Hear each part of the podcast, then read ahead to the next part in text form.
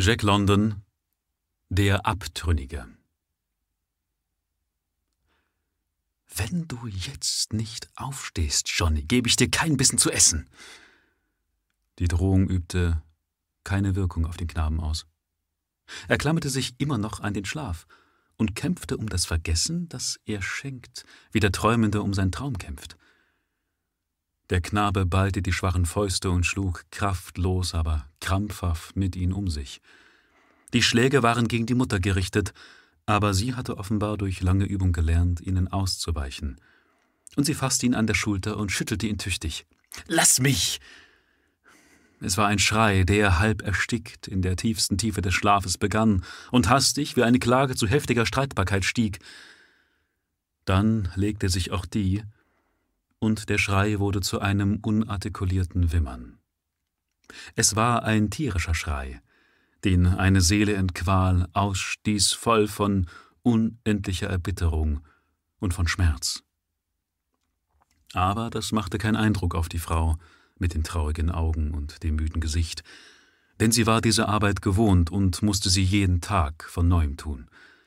Sie versuchte, die Bettdecke wegzuziehen, aber der Knabe schlug weiter nach seiner Mutter und klammerte sich mit dem Mut der Verzweiflung an die Decke, während er immer noch von ihr bedeckt ganz am Fußende des Bettes zusammenkroch. Sie versuchte, die Bettdecke auf den Fußboden zu ziehen, aber der Knabe wehrte sich. Da machte sie eine äußerste Anstrengung. Sie war die schwere von den beiden, und der Knabe und die Bettdecke lagen auf dem Fußboden denn er klammerte sich instinktiv fest, um sich gegen die Kälte in der Stube zu schützen, die seinen ganzen Körper durchschauerte. Als er über den Bettrand taumelte, sah es fast aus, als sollte er kopfüber hinstürzen. Aber da erwachte ein Schimmer von Bewusstsein in ihm. Er versuchte das Gleichgewicht zu bewahren, und wenn die Situation auch einen Augenblick drohend aussah, so landete er doch mit den Füßen zuerst auf dem Fußboden. Im selben Augenblick packte seine Mutter ihn an den Schultern und schüttelte ihn. Wieder begann er die Fäuste zu gebrauchen, diesmal aber mit größerer Kraft und Sicherheit. Gleichzeitig öffnete er die Augen. Sie ließ los. Er war wach. Schon recht, murmelte er. Sie nahm die Lampe, eilte hinaus und er blieb allein im Dunkeln zurück. Du kommst zu spät, rief sie ihm zu. Er kümmerte sich nicht um die Dunkelheit. Als er sich angezogen hatte, ging er in die Küche. Sein Gang war sehr schwer für einen so zarten, dünnen Knaben.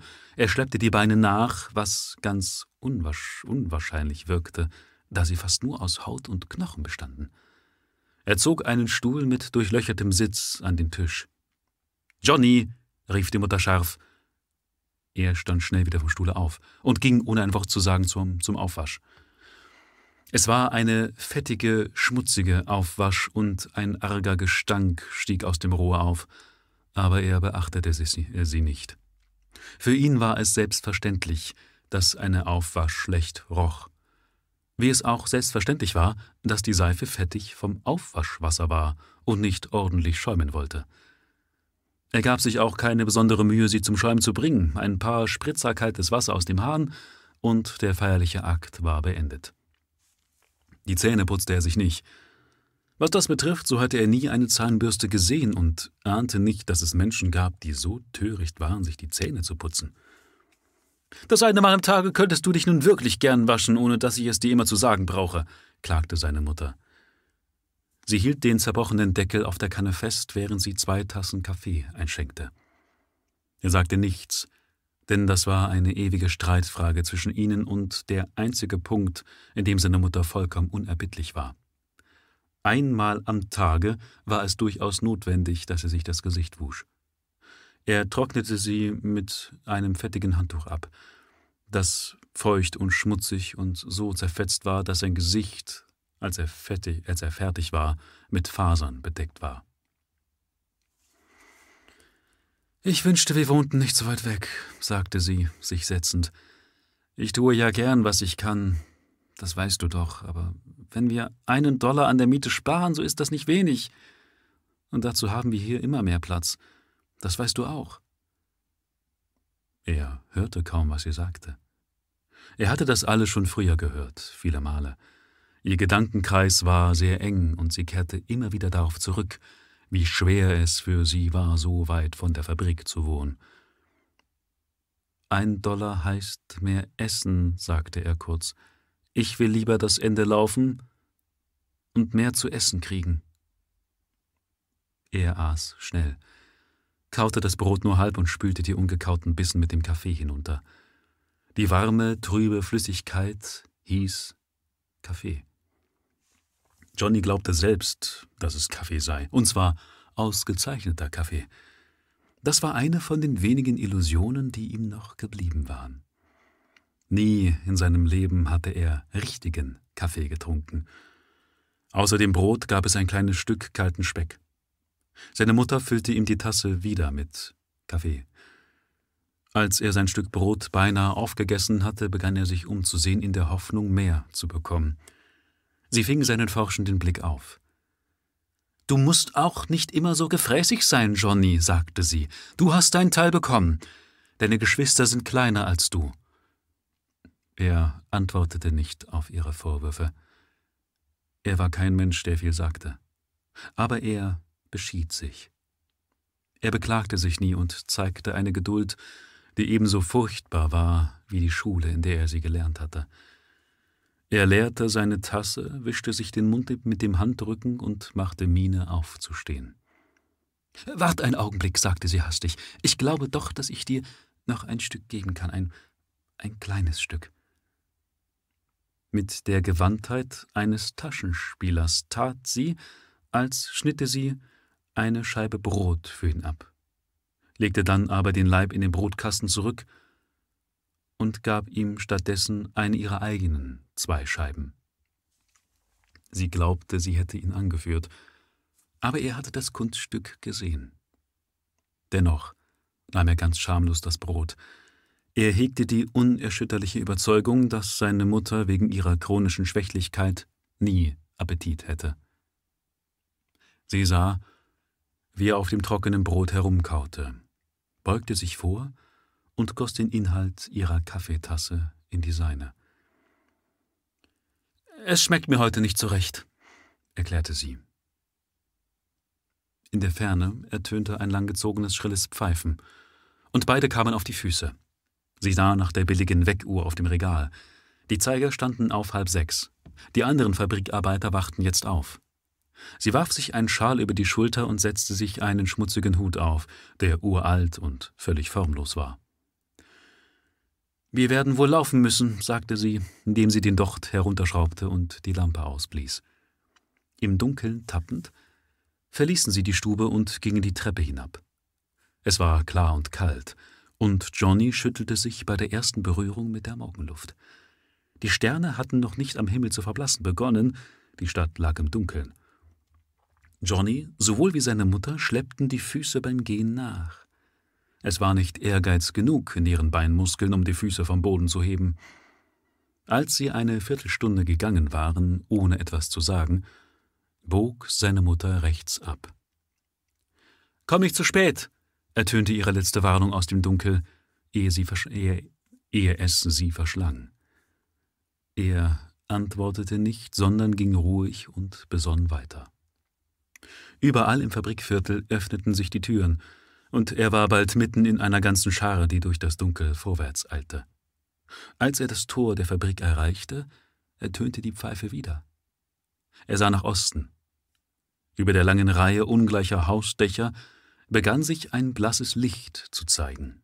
Das war alles, was er vom Tage sah, ehe er ihm den Rücken kehrte und mit seinen Arbeitsgenossen hineinging. Er nahm seinen Platz an einer der vielen langen Reihen von Maschinen ein.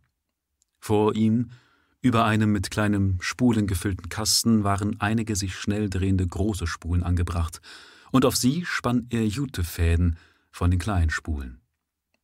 Die Arbeit war ganz einfach. Alles, was sie erforderte, war Schnelligkeit. Die kleinen Spulen mehrten sich so schnell und es gab so viele große Spulen, um sie zu leeren, dass nie Zeit zum Nichtstun blieb. Er arbeitete ganz mechanisch. Wenn eine kleine Spule leer war, benutzte er seine linke Hand als Bremse, um die große Spule anzuhalten, während er gleichzeitig mit Daumen und Zeigefinger das lose Fadenende der großen und mit der rechten Hand das lose Fadenende einer kleinen Spule fasste.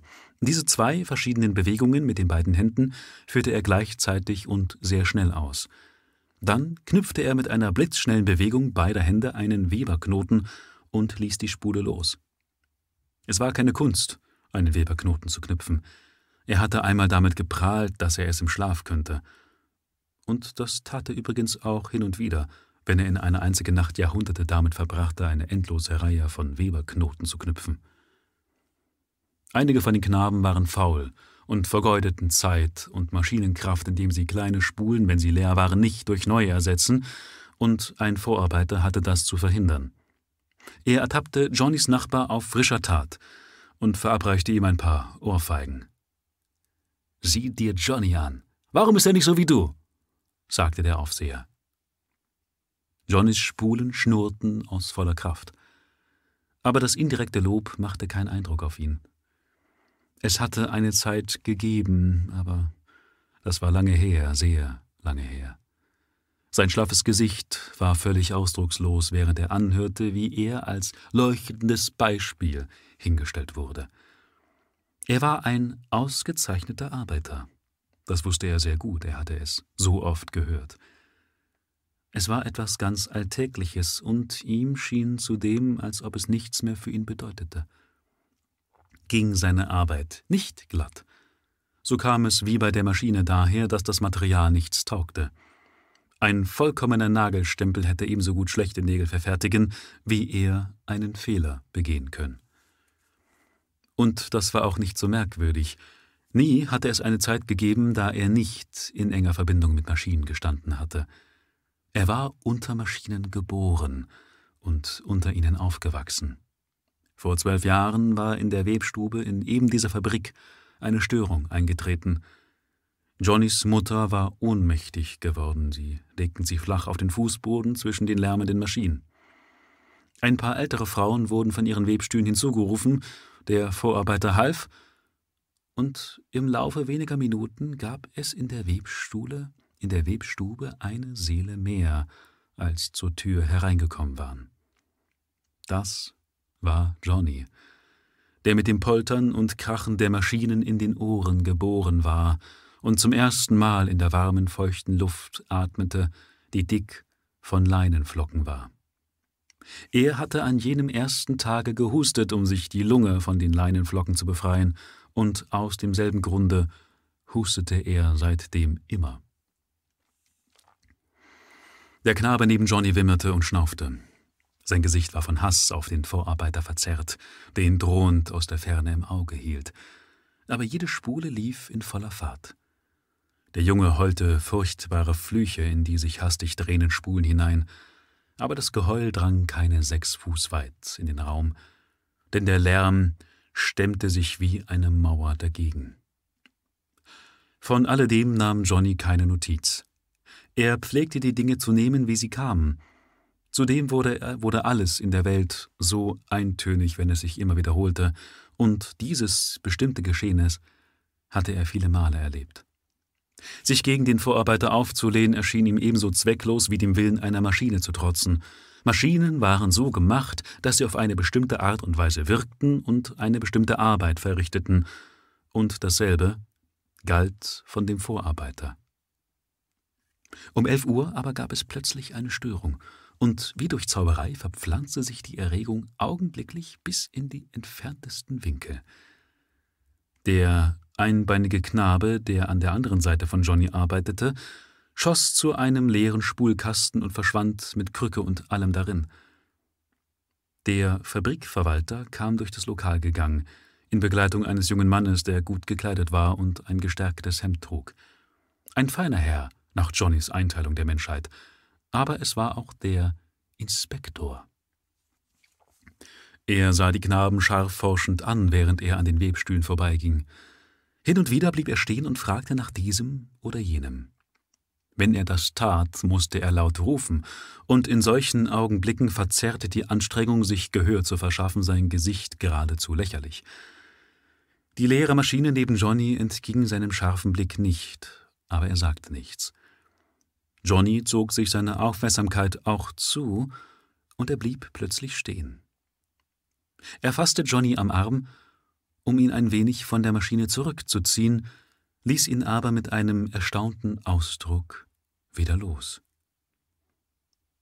Da sitzt nicht viel Fleisch, sagte der Verwalter mit verlegenem Lachen. Die reinen Pfeifenrohre, lautete die Antwort. Sehen Sie die Beine! Der Junge hat die englische Krankheit. Nicht gerade sehr schlimm, aber er hat sie. Wenn er nicht eines schönen Tages Epileptiker wird, dann kommt es daher, weil die Tuberkulose ihm schon vorher geholfen hat. Johnny lauschte, verstand aber nicht, was der Mann sagte. Dazu kam, dass er sich nicht für die Übel der Zukunft interessierte. Ein gegenwärtigeres und ernsteres Übel drohte ihn in der Gestalt des Inspektors. Hör, mein Junge, jetzt musst du die Wahrheit sprechen, sagte oder vielmehr rief der Inspektor, indem er sich zu dem Ohr des Jungen beugte, damit er ihn hören konnte. Wie alt bist du? Vierzehn Jahre, log Johnny, und er log aus voller Kraft seine Lungen. So laut log er, dass er husten musste, einen trockenen, quälenden Husten, der die Flocken, die den ganzen Morgen seine Lungen gereizt hatten, löste. Er sieht aus, als wäre er wenigstens sechzehn, sagte der Verwalter. Oder sechzig, erwiderte der Inspektor zornig. Er hat immer so ausgesehen.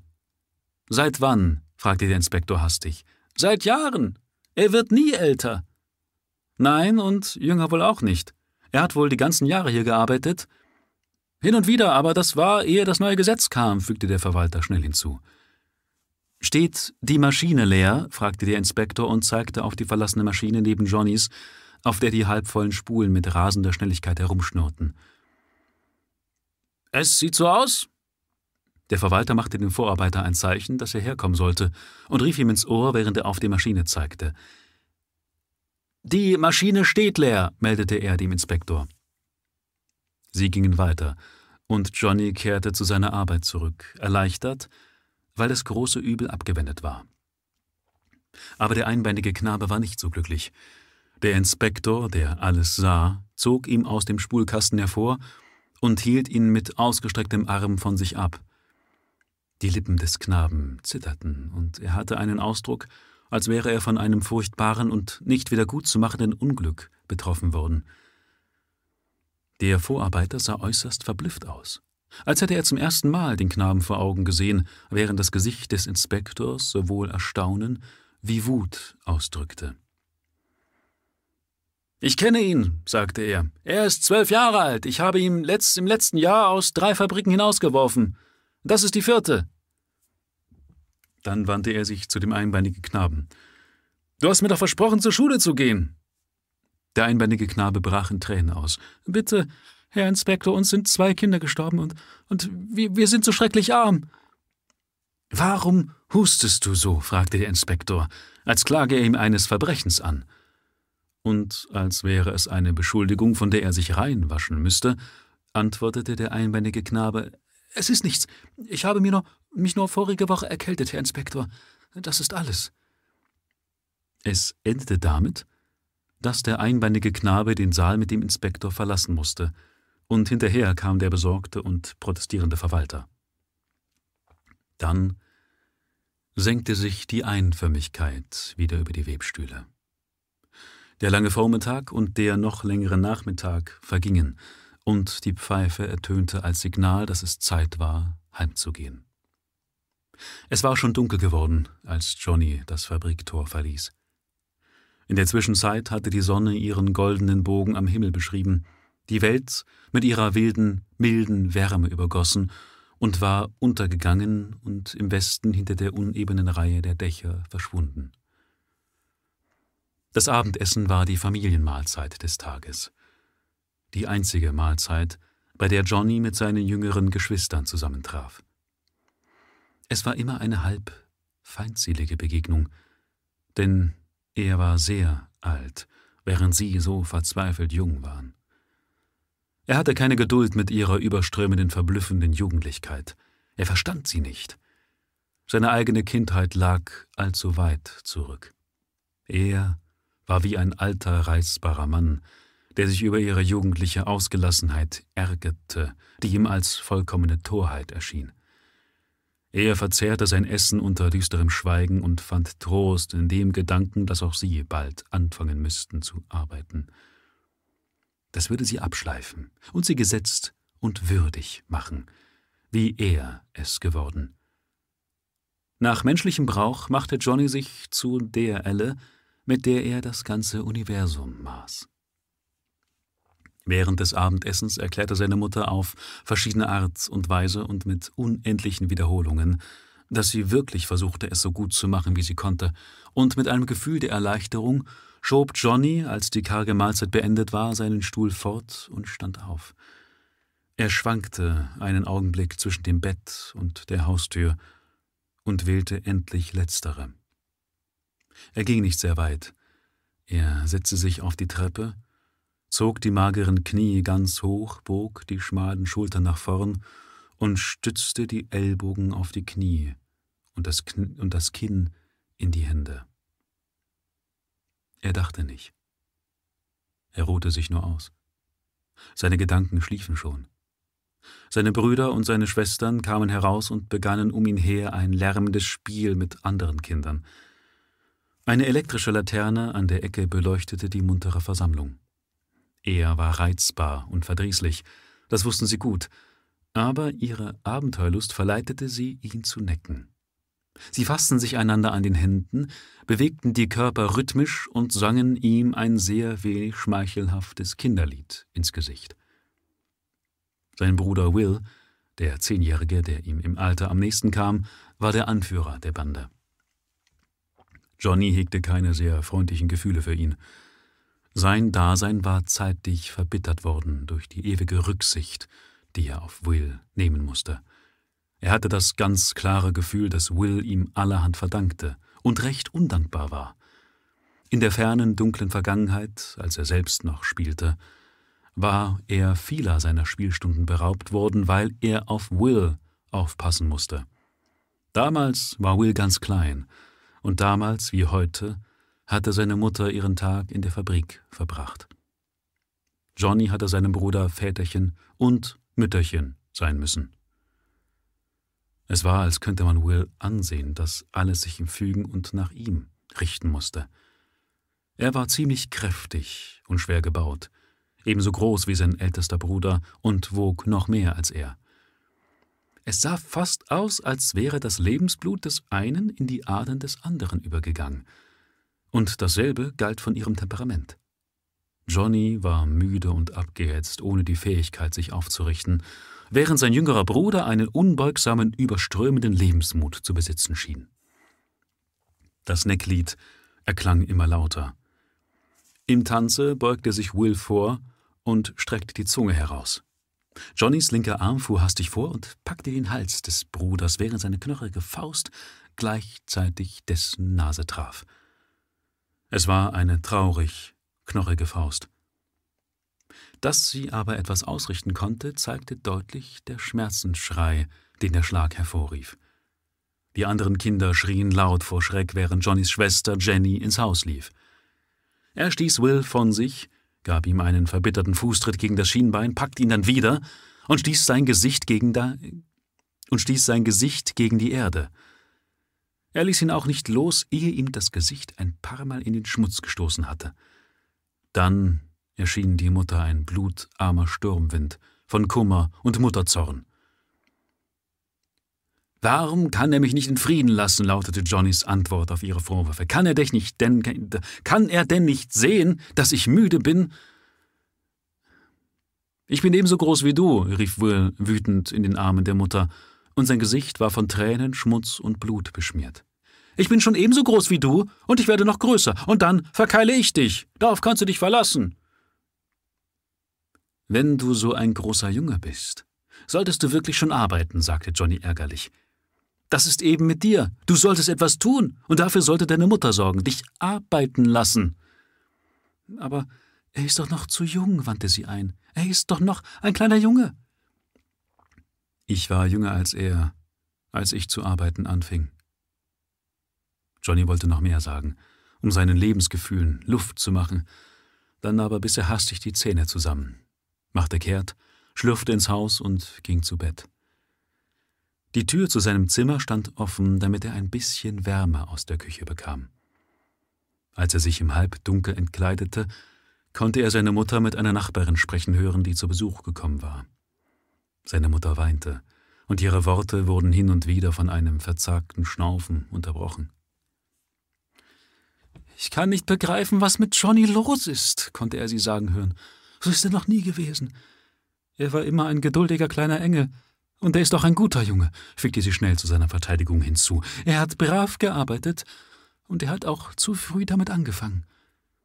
Aber es war nicht meine Schuld. Ich versuche es so gut zu machen, wie ich kann. Das weiß Gott. Ein lang andauerndes Schnaufen ertönte aus der Küche, und Johnny murmelte bei sich, während seine Augen sich schlossen. Ja, du kannst dich darauf verlassen, ich habe brav gearbeitet. Am nächsten Morgen riss seine Mutter ihn buchstäblich aus den Armen des Schlafes. Dann kamen das sparsame Frühstück, die schwere Wanderung durch die Dunkelheit und der bleiche Schimmer des Tages über den Dächern, dem er durch das Fabriktor schreitend den Rücken kehrte. Es war ein neuer Tag. Ein Tag wie viele andere, denn seine Tage waren alle gleich. Und doch hatte es Abwechslung in seinem Dasein gegeben, wenn er von einer Arbeit zur anderen übergegangen oder wenn er krank gewesen war. Mit sechs Jahren war er Väterchen und Mütterchen für Will und die anderen noch kleineren Kinder gewesen. Mit sieben Jahren hatte er angefangen, in den Fabriken zu arbeiten, Garn aufzuspulen. Mit acht Jahren hatte er in einer anderen Fabrik Arbeit bekommen. Seine neue Arbeit war wunderbar leicht. Alles, was er zu tun hatte, war, dass er mit einem kleinen Stock in der Hand einen Strom von Tuch lenken musste, der an ihm vorbeifloss. Dieser Tuchstrom kam aus einer mächtigen Maschine, ging über eine warme Trommel und dann weiter in andere Gegenden. Johnny saß immer an derselben Stelle, wo das Tageslicht nie hingelangte. Und wie er unter einer Gasflamme dasaß, war es, als bildete er selbst einen Teil der Maschinerie. Trotz der feuchten Wärme war er sehr glücklich bei der Arbeit, denn er war noch jung und hatte seine Träume und Illusionen. Und er träumte wundersame Träume, während er auf das dampfende Tuch sah, das immer weiter an ihm vorbeiströmte, als wollte es kein Ende nehmen. Aber seine Arbeit erforderte keine Bewegung, nichts, was seine Gedanken erregte, und er träumte immer weniger, während seine Seele träge und schläfrig wurde. Dennoch verdiente er zwei Dollar wöchentlich, und die zwei Dollar trennten ihn von akutem Hunger und chronischer Unterernährung. Mit neun Jahren aber verlor er diese Stellung. Die Masern waren schuld daran. Als er wieder gesund war, erhielt er Arbeit in einer Glasfabrik. Der Lohn war höher und die Arbeit erforderte eine gewisse Tüchtigkeit. Es war Akkordarbeit, und je tüchtiger er war, umso höher war sein Lohn. Hier hatte er einen Ansporn zur Arbeit, und unter diesem Ansporn entwickelte er sich zu einem ausgezeichneten Arbeiter. Es war eine einfache Arbeit, die Befestigung von Glaspfropfen auf kleinen Flaschen. Am Gürtel trug er eine Rolle Bindfaden. Die Flaschen hielt er zwischen die Knien, so dass er mit beiden Händen arbeiten konnte, und in dieser Stellung saß er zehn Stunden täglich, die mageren Schultern hochgeschoben und die Brust eingeengt. Es war nicht gesund für die Lunge, aber er schaffte 300 Dutzend Flaschen täglich. Der Fabrikarbeiter, der Fabrikleiter, war sehr stolz auf ihn und benutzte ihn als Schauobjekt für Besucher. Im Laufe von zehn Stunden gingen 300 Dutzend Flaschen durch seine Hände, das heißt, dass er tatsächlich die Vollkommenheit einer Maschine erlangt hatte. Jede Bewegung der mageren Arme, jede Bewegung in den Muskeln der dünnen Finger war schnell und genau. Er arbeitete unter beständigem Hochdruck, und das Ergebnis war, dass er nervös wurde. Nachts arbeiteten seine Muskeln weiter, und am Tage konnte er sich nie von der inneren Erregung befreien und sich ausruhen. Er blieb dauernd bis zum äußersten gespannt, und seine Muskeln arbeiteten weiter, er wurde gelb und blass, sein Husten verschlimmerte sich, da packte Lungenentzündung die schwache Lunge in der eingeengten Brust, und er verlor seine Arbeit in der Glasfabrik. Hierauf war er zur Jutefabrik zurückgekehrt, wo er zuerst gespült hatte. Aber er sollte bald befördert werden. Der nächste Schritt war die Stärkerei, und dann kam die Webstube. Dann gab es nichts weiter, außer erhöhter Fertigkeit. Die Maschine lief schneller als zu der Zeit, da er mit der Arbeit begonnen hatte, und sein Gehirn ging langsamer. Jetzt träumte er überhaupt nicht mehr, obwohl er früher viele Träume geträumt hatte. Einmal war er verliebt. Das war in der ersten Zeit, als er begonnen hatte, das Tuch über die warmen Trommeln zu führen, und es war die Tochter des Betriebsleiters, in der er verliebt war. Sie war sehr viel älter als er, ein erwachsenes junges Weib, und er hatte sie nur fünf oder sechs Mal aus der Ferne gesehen. Aber das machte nichts. In dem Tuchstrom, der an ihm vorbeiglitt, sah er beständig strahlende Bilder einer Zukunft, in der er eine phänomenale Arbeit leistete, wunderbare Maschinen erfand, Besitzer der Fabrik wurde und zuletzt die Geliebte in seine Arme schloss und ehrbar auf die Stirn küsste. Aber das gehörte alles jener fernen Vergangenheit an, ehe er zu alt und müde geworden war, um zu lieben. Im Übrigen hatte sie sich auch verheiratet und war weggezogen, und sein Gehirn hatte zu schlafen begonnen. Und doch war es ein wundersames Gefühl gewesen, und er dachte daran zurück, wie Männer und Frauen an die Zeit zurückdenken, als sie an Elfen glaubten. Er hatte nie an Elfen oder den Weihnachtsmann, felsenfest aber an die lächelnde Zukunft geglaubt, die seine Fantasie in den dampfenden Tuchstrom verwebt hatte. Er war sehr jung ein erwachsener Mensch geworden. Ja, tatsächlich war er es von dem Tage an, als er seinen ersten Wochenlohn erhielt. Da hatte er begonnen, sich unabhängig zu fühlen, und das Verhältnis zwischen ihm und seiner Mutter hatte sich verändert. Jetzt, da er selbst Geld verdiente und durch seine eigene Arbeit in der Welt zum Unterhalt der Familie beitrug, war er mehr ihresgleichen. Ein Mann, ein voll entwickelter Mann, war er im Alter von elf Jahren geworden, als er ein halbes Jahr in der Nachtschicht gearbeitet hatte. Kein Kind arbeitet in der Nachtschicht und bleibt dabei Kind. Es hatte mehrere große Ereignisse in seinem Leben gegeben. Eines davon war gewesen, wie seine Mutter einige kalifornische Pflaumen kaufte. Die beiden anderen Male hatte sie Creme für die Kinder bereitet. Und das waren wirkliche Ereignisse gewesen.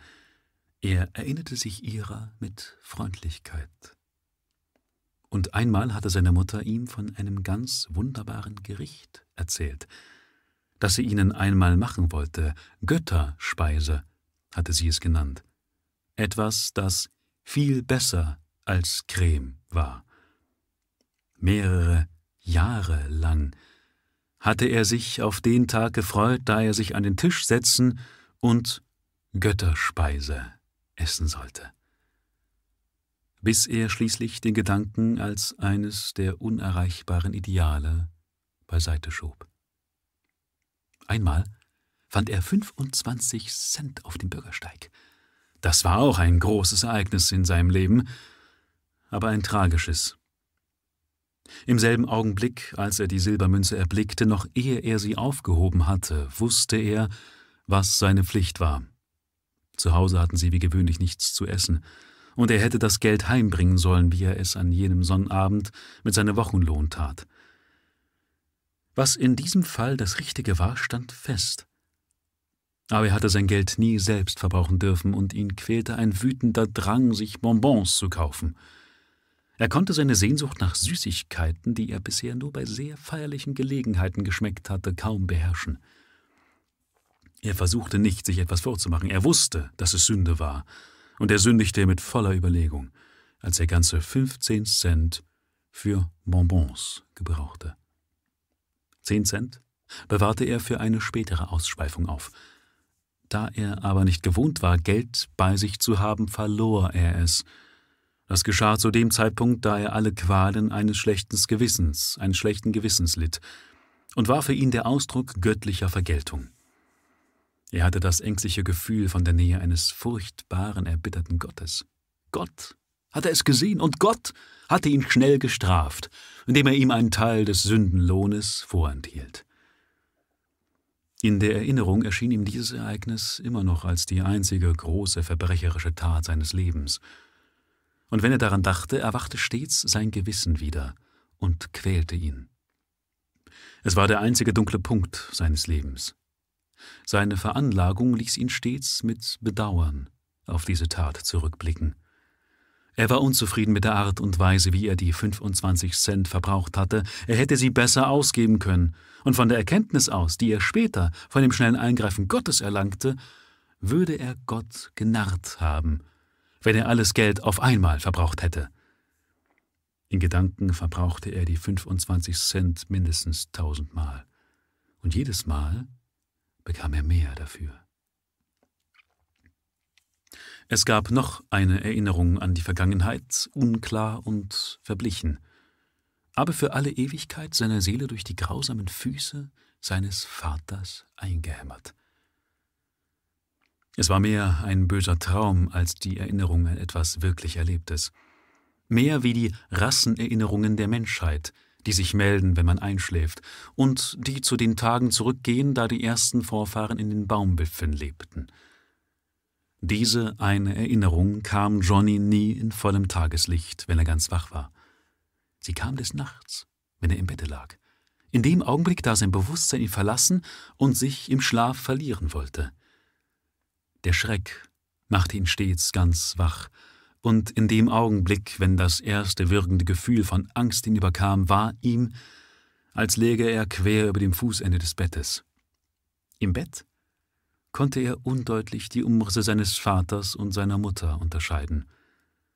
Er wusste nicht, wie sein Vater ausgesehen hatte, er hatte nur einen einzigen Eindruck von seinem Vater, und der war, dass er sehr harte und schonungslose Füße hatte.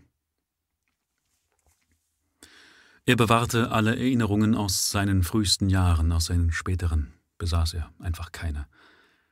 Ein Tag war wie der andere gestern oder vorgestern, war dasselbe wie tausend Jahre oder eine Minute. Es geschah nie etwas, es gab keine Ereignisse, die den Flug der Zeit angegeben hätten. Die Zeit flog überhaupt nicht, sie stand immer still, nur die wirbelnden Maschinen bewegten sich, und die kamen nicht vorwärts, obgleich sie sich mit immer größerer Schnelligkeit bewegten. Als er 14 Jahre alt war, wurde er in die Stärkerei versetzt. Das war ein ungeheures Ereignis. Jetzt war doch endlich etwas geschehen, dessen man sich länger erinnern konnte als nur eine Nacht Schlaf und der Tag, an dem man seinen Wochenlohn ausbezahlt bekam. Es war eine ganz neue Zeitrechnung. Es war eine Epoche in seinem Dasein. Als ich in der Stärkerei zu arbeiten begann, oder nachdem, oder bevor ich in der Stärkerei zu arbeiten begann, waren Sätze, die er häufig anwendete. Seinen 16. Geburtstag feierte er damit, dass er in die Webstube versetzt wurde, wo man ihn an einen eigenen Webstuhl setzte.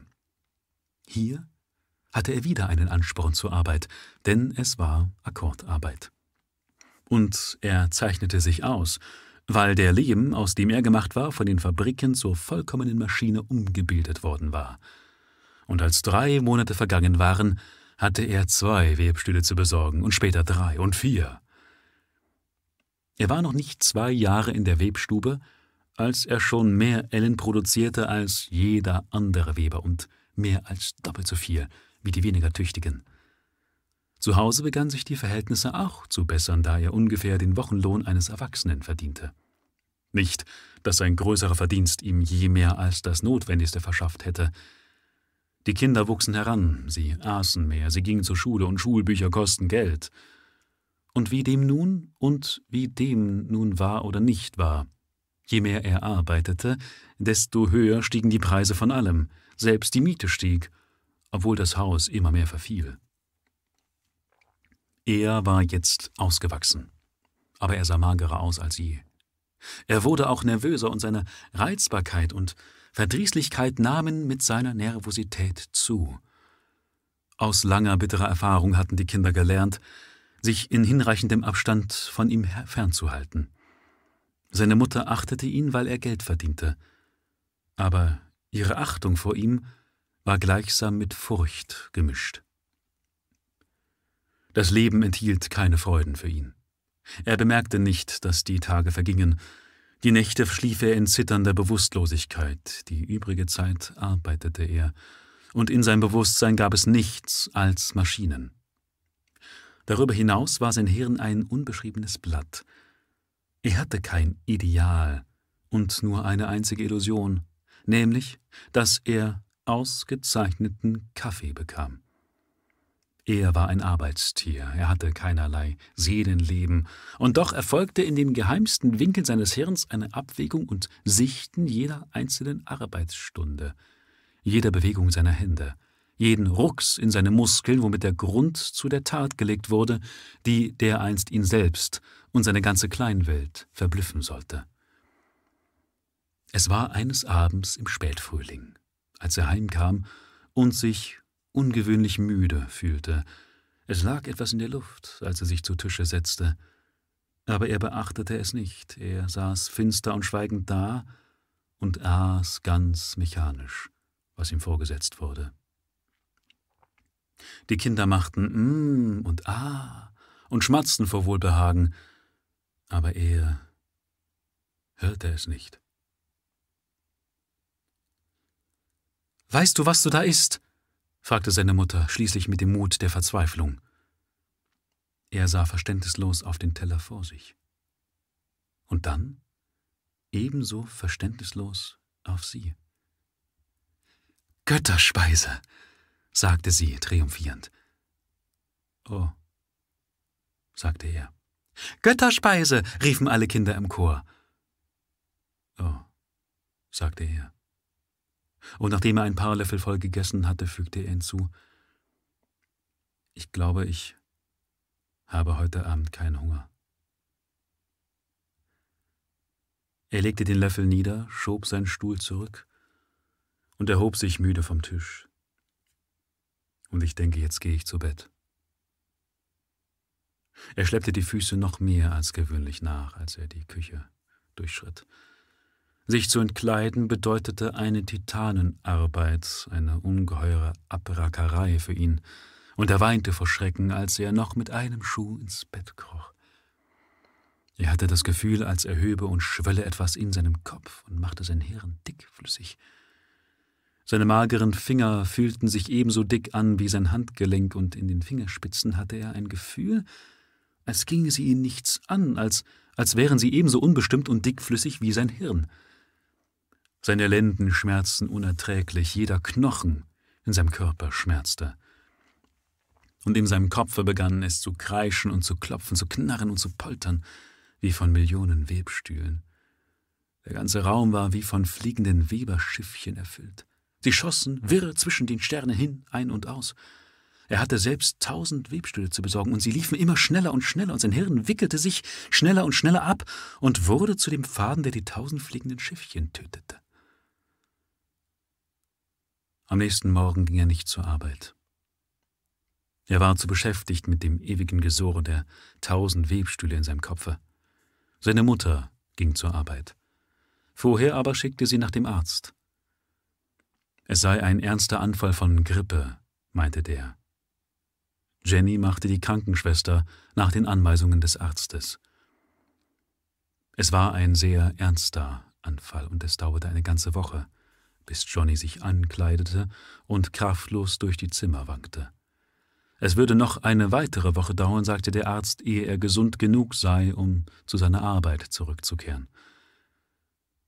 Der Vorarbeiter der Webstube besuchte ihn am Sonntag, dem ersten Tage, als er wieder ein wenig zu Kräften gekommen war. Der beste Weber im ganzen Raum, sagte der Vorarbeiter zu seiner Mutter. Seine Stellung würde ihm freigehalten werden, er könnte am Montag in acht Tagen wieder anfangen. Warum bedankst du dich nicht, Johnny? fragte seine Mutter bekümmert. Sie sich bei ihm ist. Ach, er ist so krank gewesen, dass er noch nicht wieder recht zu sich gekommen ist, entschuldigte sie sich bei dem Gast. Johnny saß mit hochgezogenen Schultern da und sah unabgewandt zu Boden. Noch lange nachdem der Vorarbeiter gegangen war, saß er in derselben Stellung da. Es war ein warmer Tag und am Nachmittag saß er draußen auf der Treppe. Ab und zu bewegte er die Lippen. Es war, als sei er ganz in endlose Berechnungen verloren. Am nächsten Tage setzte er sich auf, sobald es warm wurde, und saß wieder auf der Treppe. Diesmal hatte er einen Bleistift und Papier mitgenommen, um weiter an seinen Berechnungen zu arbeiten, und er rechnete mühselig mit verblüffend hohen Zahlen. Was kommt nach Millionen? fragte er nachmittags, als Will aus der Schule kam. Und wie rechnet man damit? Am selben Nachmittag wurde er mit seiner Rechnung fertig. Jeden Nachmittag setzte er sich wieder auf die Treppe, aber ohne Papier und Bleistift. Er beschäftigte sich eifrig mit dem einsamen Baum, der auf der anderen Seite der Straße wuchs. Er studierte ihn jedes Mal stundenlang und beobachtete mit größtem Interesse, wenn der Wind die Zweige bewegte und die Blätter rasselnd aneinanderschlagen ließ. Die ganze Woche schien er in Gedanken versunken. Am Sonntag, als er auf der Treppe saß, lachte er mehrmals laut, was seine Mutter, die ihn viele Jahre lang nicht lachen gehört hatte, in hohem Maße beunruhigte. Am nächsten Morgen trat sie, ehe es hell geworden war, an sein Bett, um ihn zu wecken. Er hatte sich diese Woche richtig ausgeschlafen und wachte sehr leicht auf. Er wehrte sich nicht und versuchte auch nicht, sich am Deckbett festzuhalten, als sie es abriss. Er blieb ganz ruhig liegen und sagte Es hat keinen Zweck, Mutter. Du kommst zu spät, sagte sie im Glauben, dass er immer noch halb im Schlaf wäre.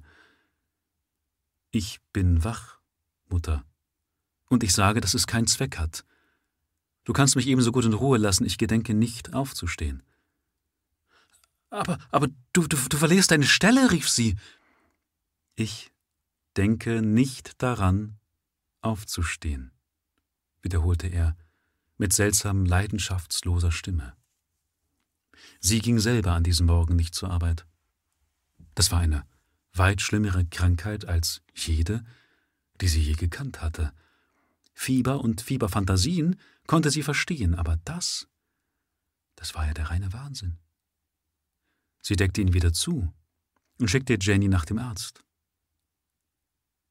Als er kam, schlief Johnny ruhig. Und er wachte friedlich auf und ließ es sich gefallen, dass der Arzt seinen Puls fühlte. Es ist nichts mit ihm, erklärte er. Schrecklich entkräftet, das ist alles. Er hat nicht viel Fleisch auf dem Leibe. So ist er immer gewesen, warf seine Mutter ein. So. Geh nun, Mutter, und lass mich ausschlafen. Johnny sprach sanft und ruhig. Und sanft und ruhig drehte er sich auf die Seite und schlief ein. Um zehn wachte er auf und kleidete sich an. Er ging in die Küche und sah dort seine Mutter mit erschrockenem Gesicht herumhantieren. Ich will dir nur Lebewohl sagen, Mutter, sagte er, denn jetzt gehe ich. Sie schlug sich die Schürze vors Gesicht, setzte sich plötzlich und weinte. Er wartete geduldig. Ich hätte es mir sagen können, schluchzte sie. Wohin? Fragte sie schließlich, nahm die Schürze herab und sah ihn an, neugierig, aber mit einem Ausdruck, als ob sie völlig gelähmt werde. Das weiß ich nicht, und es ist auch einerlei. Während er sprach, stand plötzlich der Baum auf der anderen Seite der Straße mit blendender Klarheit vor ihm. Es war, als wäre er immer da so dass er ihn jederzeit sehen konnte, wenn er es nur wünschte. Und, und, und, und deine Stelle? sagte sie mit zitternder Stimme. Ich will nie mehr etwas tun, Gott, Johnny, klagte sie, das darfst du nicht sagen. Was er sagte, war ja die reine Gotteslästerung für sie. Wie eine Mutter, die ihr Kind Gott verleugnen hört, so entsetzte sich Johnnys Mutter über seine Worte. Was ist denn nur in dir vorgegangen?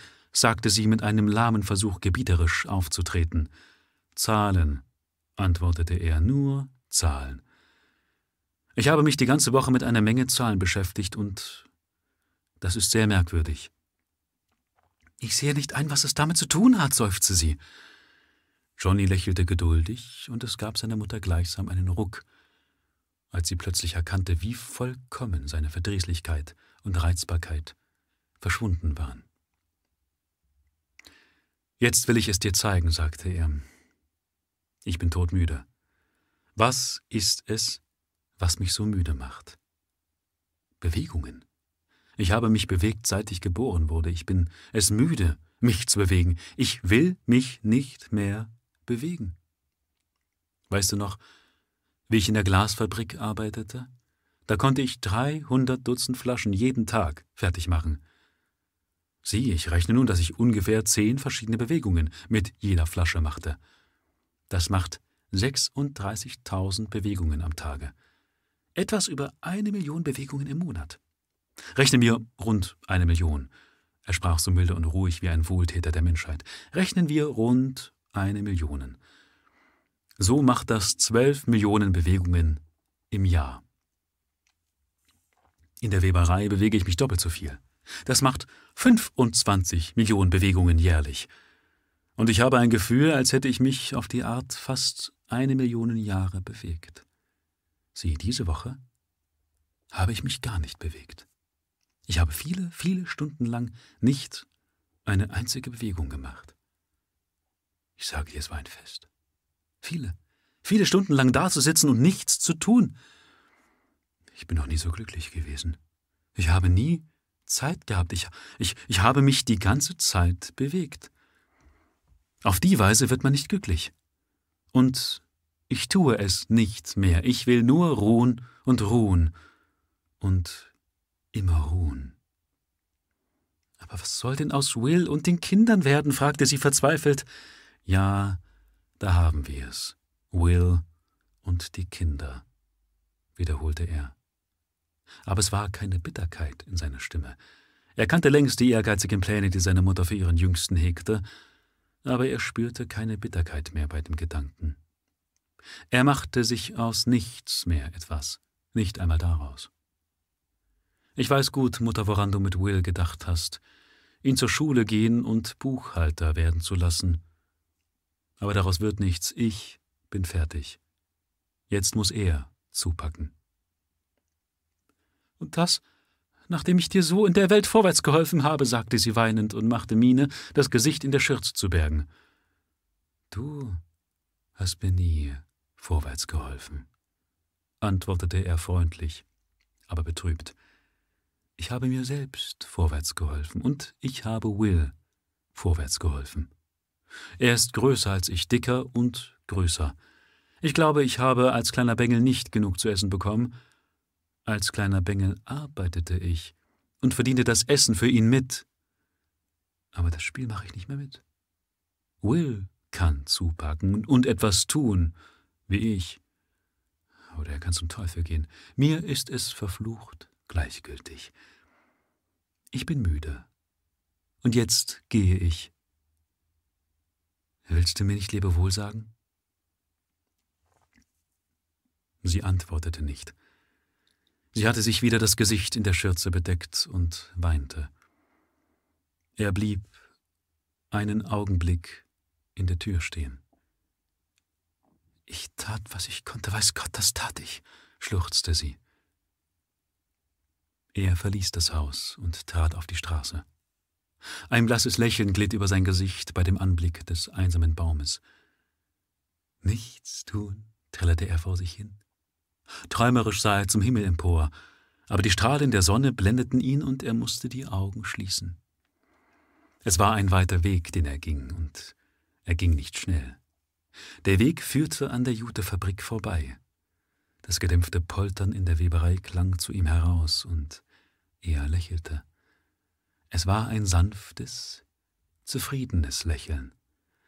Er hasste keine, nicht einmal die hämmernden, kreischenden Maschinen. Es war keine Bitterkeit in ihm. Nichts außer einem unwiderstehlichen Drang zu ruhen. Häuser und Fabriken wurden spärlicher und die unbebauten Grundstücke zahlreicher und größer, als er sich dem freien Land näherte. Schließlich lag die Stadt hinter ihm und er ging einen Feldweg am Bahndamm entlang. Er ging nicht wie ein Mann, er sah nicht wie ein Mann aus. Er war die Parodie eines menschlichen Wesens. Es war ein verzerrtes, verkümmertes, namenloses Stück Leben, das wie ein kranker Affe dahintrottete, mit hängenden Armen und gebeugten Schultern, engbrüstig, komisch und entsetzlich. Er ging an einem kleinen Bahnhof vorbei und legte sich unter einem Baum ins Gras. Den ganzen Nachmittag lag er dort. Zuweilen schlief er ein wenig, und jedes Mal, wenn er schlummerte, ruckte es in seinen Muskeln.